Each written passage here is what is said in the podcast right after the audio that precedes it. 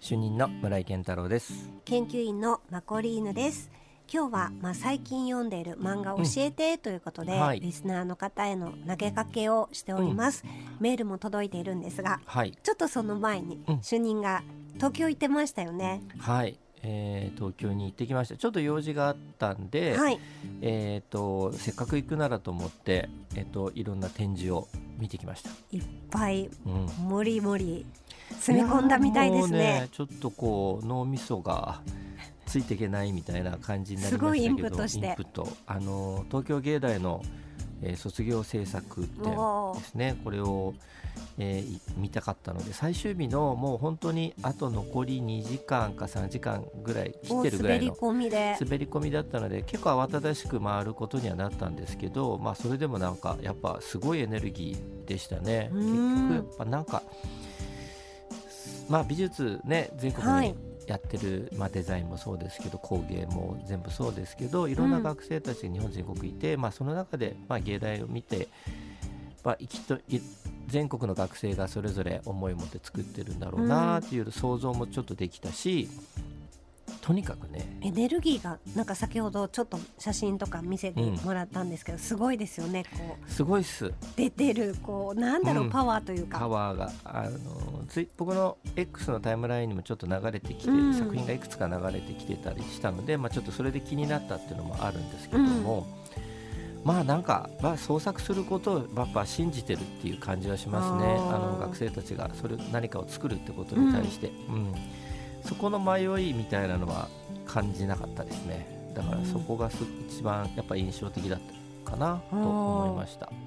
あとあの上野がね僕が学生の時知ってる上野とはもう別物のあの上野動物園と,、はい。えー、と国立博物館があって国立科学博物館があってあのお花見で国立賑わうとこですよね上野の。すごい綺麗になってて何年か前に行った時に、えこんなんなってんだと思って全然違うと思いながら、えー懐かしいな上野。うん、いや本当にいいとこですよねあそこの場所ね、なのでまた今度ゆっくり、えっと、今年だからどうにかして芸大の文化祭ですね。芸祭というまあはい。有名な、に、まあ、またちょっとどうにかしていきたいなと思いましたね。うん。すごい刺激があったみたいで、はい、でメインイベントその江口さんの「 Not Completed は、はい間に合いました、はい。世田谷美術館、最終日前日に。文学館か。はい、セタ,、はい。セタセタ分っていうね。ねいいとこですよね。いいよね。私も行ってきましたあけどの最寄りこの間別の駅から降りて行ったんですけど今回六花公園か。はいっていう六花公園ですね。から歩いてる。そこから私もあ歩きのました。道沿いもねそうなんか昔ながらのお店とかスーパーがあったり、ね。こうちょっとこうくねーってなってるね。あの綺麗なとこなんですよねなんかね。いやーそれは本環境が良くて、当に良かったですね、と,、えー、とそれと,、えー、とキースヘリング展うん。もそう、えー見たかったんで見に行ったんですけど、まあそれは本当に懐かしく、えー、80年代にとか、まあ、90年代まはい。ですごく、流行りましたはいし、そうですね。ポストカードとか、めちゃくちゃ影響を受けた。っぱい持ってました、なんだろう今みんなユニクロの T シャツになる人みたいなイメージがあるかもしれないんですけど確かに、でもあのすごくこうメッセージ性の強い本当アートで、うん、僕はニューヨークに行ってそのニューヨークのキーセリングがやっていたポップショップっていうところに行ってああのー買い物したやつがもう今手元にないんですけど。あそうか。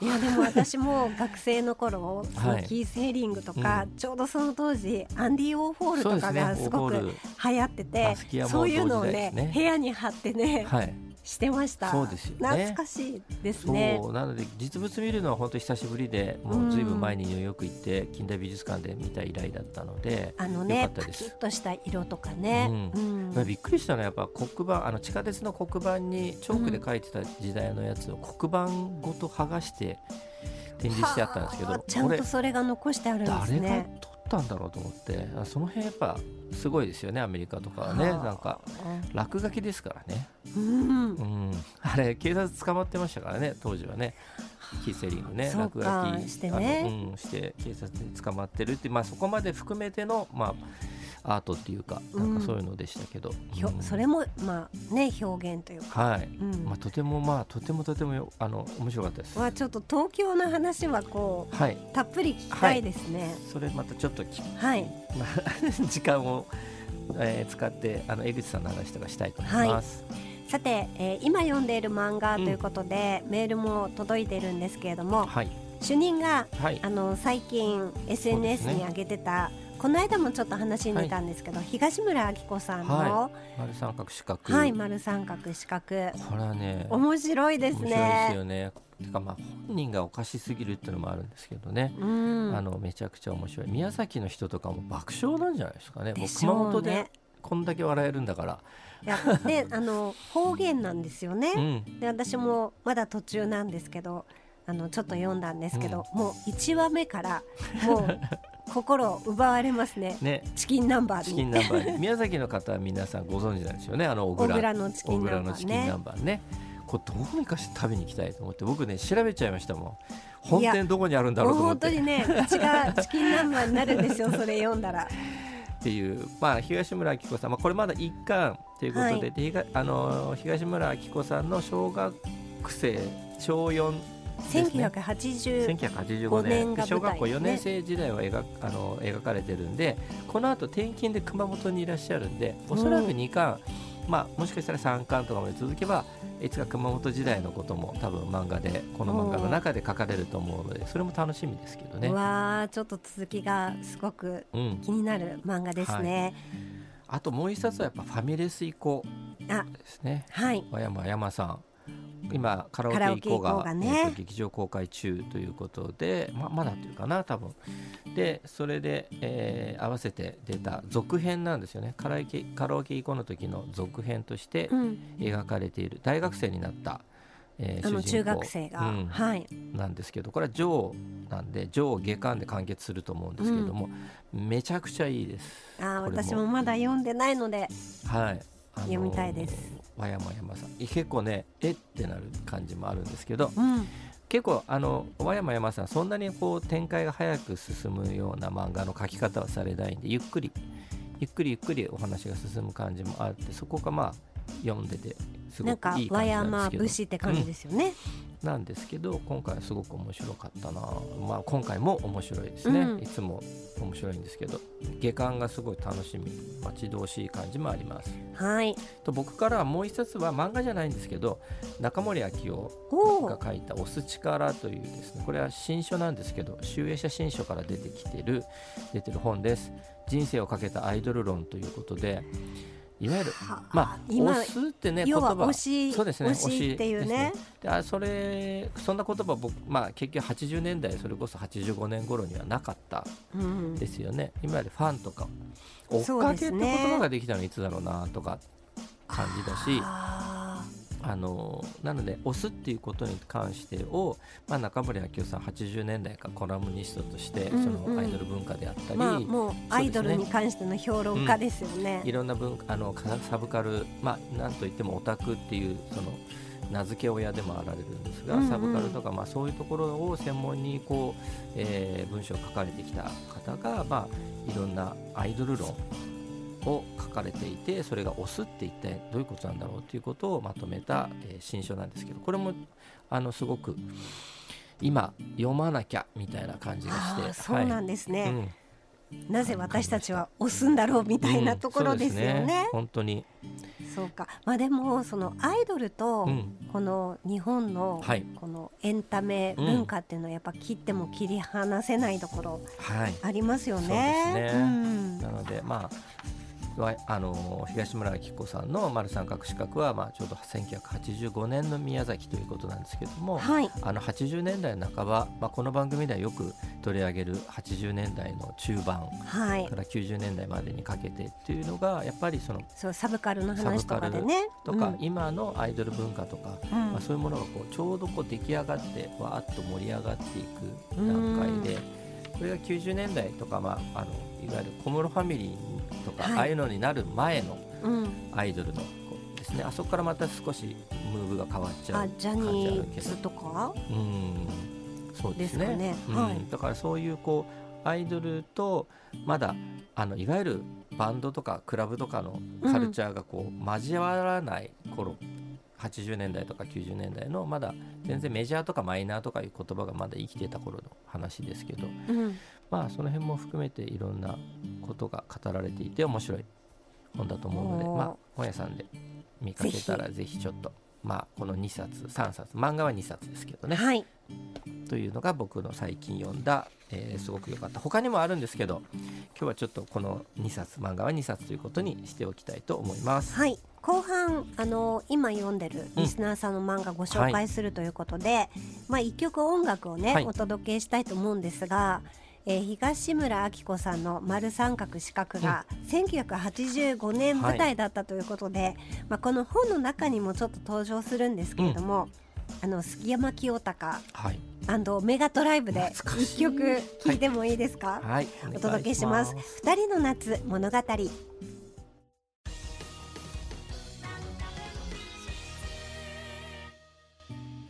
主任の村井健太郎です。マコリーヌです。今週はリスナーさんに今読んでいる漫画を教えてということで呼びかけてみました。うん。メッセージたくさんいただきました。はい、えっ、と須藤秋のあなたが心配。あらこの番組では初メールじゃないかしら、よりです。ありがとうございます。ありがとうございますこんばんは。こんばんは。えー今読んでる漫画がテーマということで、先日面白い漫画と出会えたのでメールをしました。はい。えーこのヤフーニュースでちびまる子ちゃんの後を継ぐ漫画が始まったと出ていたので調べて、えー見ましたら東村明子先生の丸三角四角という。なんとこのうん、番組で今日漫画が話したばっかり。紹介されていました。はい。ちびまる子ちゃんが大好きな私なのですぐ本屋さんに行って一冊だけ残っていたので即購入。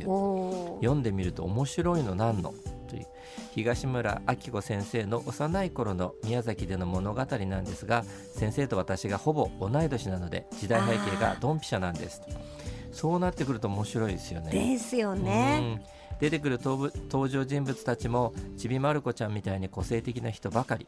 いつも変なテンションな父親、何かと東京時代を自慢する先生。この先生大好きなんですよね僕。そうあのちょっとね 先生そのポーズ辛くない？みたいな、その先生にきついツッコミをつぶやく少年食いしん坊な少年ゲーム好きな女の子黒魔術が好きな女の子など話す言葉は宮崎弁なんですけど、ほとんど熊本弁と変わらないので分かりやすくたまにそうですね。そうそう。で、うん。たまに吹き出しの外に小さく書いてある一言がまた面白い、えー知らなかったら私だけかもしれませんが本当にちびまる子ちゃんみたいで面白いです。長く続いてくれたら嬉しいですね。ですね。次が本当に。2巻が楽しみですよね、なんかこう僕らの周りでねとても評判がいいです。そうそ 本当に。楽しみですね。またはい。2巻がね、ありがとうございます。う篠山さんからはですね、あうん。前回の望月峰太郎さんの「ドラゴンヘッド」を最後まで読んでみましたということでなんか当時読んで覚えていたのが思ったより前半だったのに驚きましたといううことそそう前半のインでパクトやっぱ強いですからね。ですよね、うん。だから人間の心の描き方がリアルであったと感じて、うん。またストーリーが進む登場人物の視点移動が少なく通常、えー俯瞰でこうね、話の流れとか登場人物の心のはい。移り変わりを読むことが漫画作品は多いですが主人公の視点でヒロインの行動が我々にも分かる、えーしうん。あの見えてこないのがドキドキの展開でしたというふうにいただいてました。ありがとうございます。早速読んでねまたね読み返してくださったんですね。やっぱねなんかこう途中になっててあれ先またねきっかけがないとねなかなか続き読まなかったりもしますからね。本当ですよね。うんいやいやあそうだ篠山さんはね、はいあ。のーデッド・デッド・デーモンズ・デデデデ・デストラクションにもにいただいてて、あのー映画館で予告を見てすごく気になったというのでメールをいただいてましたこれはね、あのー浅野いにおの漫画で、まあ、完結はしてるんですけども、うん。えー主役の女子高校生2人の声を、えー生田リラさんとあのちゃんがやるというのですごく話題になっている作品で僕イメージ結構ぴったりかなと思いましたねこれは。あうんなのでこれ僕もあの漫画「えー、デデデ」は大好きなんで、えーアニメ楽しみにしてます。あ、はい、ありがとうございうんありがとうごます。ざいますさて続いて、ショコラテリーヌさんありがとうございいます。つもありがとうございますありがとうご。ざいます。えー、マクリーヌさん、村井主任、こんばんは。こんばんは。えーお二人は一人暮らしされたことありますか？ということで、はいあります。はい、最近読んでいる漫画本は、井田千秋先生の家の中が好きな人ですと。いう。こことでこれはねあの年末年始に紹介したねランキングの中にもにはい、入っています。私人生で一人暮らしをしたことがなくてその寂しさや秘密基地のようなワクワク楽しさも知りません登場人物のお部屋が素敵で昔家庭科の授業で図面を引いたことを思い出します。あうん、きっと自分の住みたいお家だったら楽しかったのかもしれません、ということでいただいてます。あの井田千秋さんはイラストレーター僕はあのあのふわっとちょっとした絵のねあの感じ好き、うん。タッチのような感じで、えーすごく人気のあるイラストレーターの方なんですけども、この家の中まあもともとイラストもすごくこう素敵な家の中部屋の中を描かれる方だったんですけどもそれが漫画になったということでとてもいいあの作品ですよね。そうですよね。もう一つはね西村土香先生の「アイスバーン。お」これはねガツンときましたということでね短編集なんですけども青春の不条理と特有の不可解なお話。これねめちゃくちゃ変わった話ですからねこのアイスバーンに入ってる話。あーちょっとそこ読んでみたい。私も西村土香さんはうん。結構気になる人です。でねえっ、とね母校の坂を化粧落としの坂って読んでたなと思い出しましたってね。あのすごい滑る坂が出てくるからですよねこのアイスバーンはね。はい。うん、で、えー今探してる本は大人の科学特撮ですとこれ売り切れてるっていうふうに書いてありますけどね、うん、なんでいろいろ、あのー漫画も楽しんでいただいているようでね嬉しいですね。よかったですこちらラジオネームゆめこさんからは、えー今アニメでハマった薬屋の独り言小学館の方のああ小学館をの方のはい。読んでいますと、謎解きが面白くて、はい。ついつい夜更かしになります、えーうん。リスナーさんの読んでいる漫画とても気になりますと今日聞いていただいてるでしょうかね、ありがとうございまあ、ます。でもアニメから入ってそれでハマって漫画に行くっていうのもいいですね。そうですね。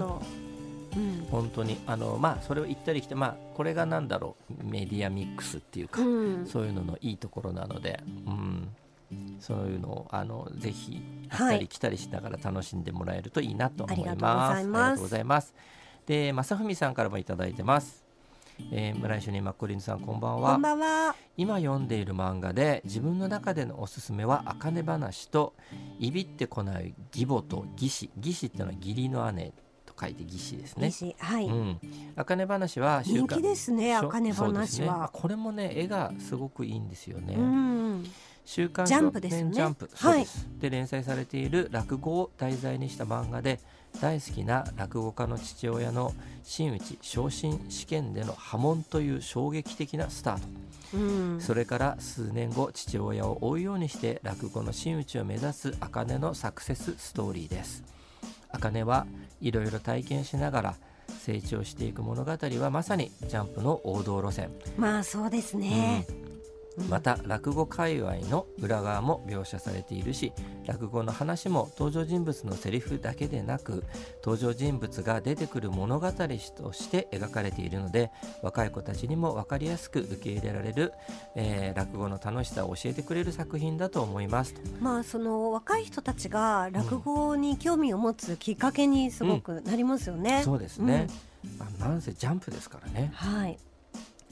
いびってこない義母と義士はとある名家の諸子あの諸子は庶民の庶はい。に子供ですね、えーであの本妻以外の女性から生まれた子のことを指す。あのミヤは実の母親が亡くなり本家に引き取られます。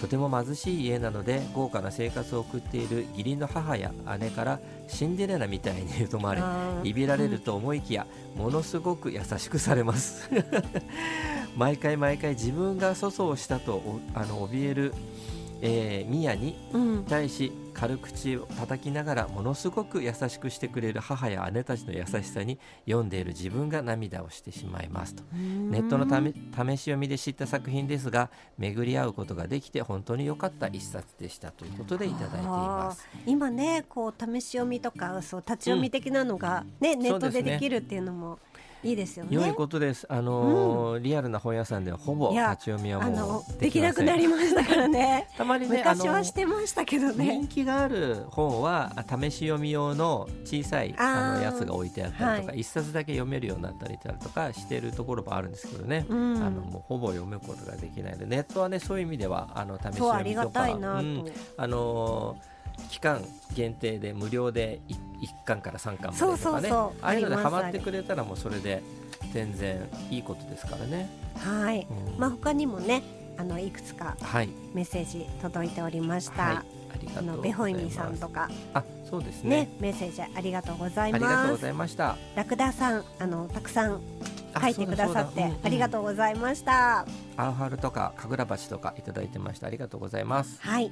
あなたの今読んでいる漫画気になる漫画ありましたらどうぞ X でもつぶやいてください、ぜひ。番組のハッシュタグは漫画研究室。漫画がカタカナ研究室漢字で、えーどんどんポストしてください。お待ちしています